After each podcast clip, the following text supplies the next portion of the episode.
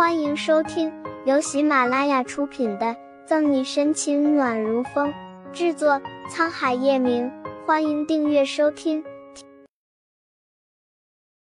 第六百九十四章，走到哪都能遇到有头无脑的警察。从下车开始，宋毅就看见叶晨玉了，只是没有提醒沈西罢了。纵然知道这种可能性很小，宋毅仍旧暗暗祈祷。这次十天的进修学习，沈西能把叶晨玉忘得彻彻底底、干干净净。迈巴赫里的叶晨玉冰冷孤傲的眼睛波诡云谲，脑海里闪现着刚刚沈西言笑晏晏对宋毅挥手告别的样子。这女人要离开进修学习，不但不告诉我，还和别的男人勾勾搭搭，真是长本事了。原本叶晨玉打算去公寓接沈西的。不过，等开完国际视频会议，一看时间已经来不及了，就直奔机场来了。让人着魔、令人人吃醉的脸冷艳金贵，抑制胸腔的怒火和妒火，叶晨玉漂亮的一个漂移，回了叶氏集团。两个半小时的飞机没有多久便到了 K 市。按照杨局说的，沈西在门口接机人员中搜寻着目标。沈队长。还在收集周边环境消息，就有人朝沈西大声挥手打招呼：“沈队你好，我是 K 市警局后勤部部长陆乐。”很快就有人帮忙接过沈西的东西。你好，沈西微笑颔首：“沈队，我们过去吧，其他人在那边等我们呢。”陆乐指了指休息厅，朝陆乐说的方向看去，沈西一眼就望到了一个老熟人。沈队，你也来了。不经意一瞥的欧润宇惊喜交加，老朋友见面，沈西也不禁浮起笑容。是啊，好久不见。哦，对，好久不见，好久不见。见到心心念念的人儿，欧润玉幸福来得太快，难抑心里的激动。沈西是这批进修学习最后到达的，点好人数后，陆乐就指引大家上车。因为是进修学习来的十五个学员中，除了沈西和欧润宇是老警员外，其余的都是刚毕业一年、表现极为优秀的。人民医院事件沸沸扬扬，大家对沈西这个名字如雷贯耳。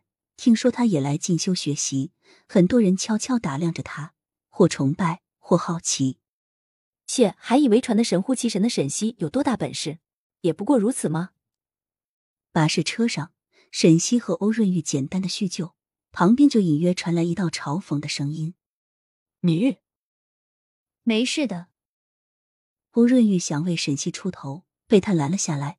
毕竟是在人家地盘上，欧润玉也不是冲动之人，看沈西有顾虑就作罢了。啧啧啧，有些人简直就是水性杨花，仗着一点名声就在外面胡乱勾搭，还真是不要脸。奈何。对方嘴上依旧不饶人，声音越来越大，在偌大的巴士上显得极为突兀。嘲讽的话说的模棱两可，车上的警员你看我，我看你，不知道他说的是谁。陈静，别说了。陆乐喝了一声：“为什么别说？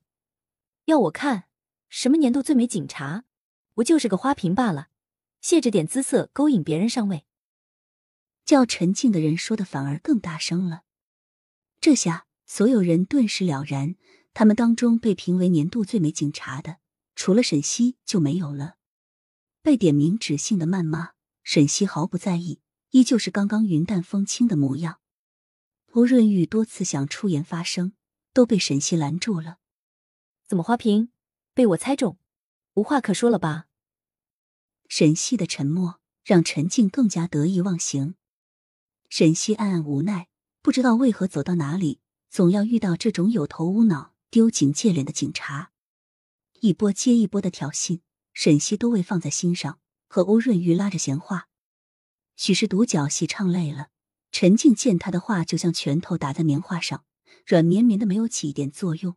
懊恼的同时，对沈西更加嫉恨了。不就是个花瓶吗？拽什么拽？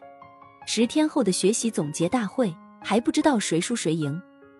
作为 K 市警局名副其实的警花，陈静一点都不服气沈西。凭什么要说她是警界的传奇？凭什么他能和强大如司神之般的叶晨玉在一起？本集结束了，不要走开，精彩马上回来。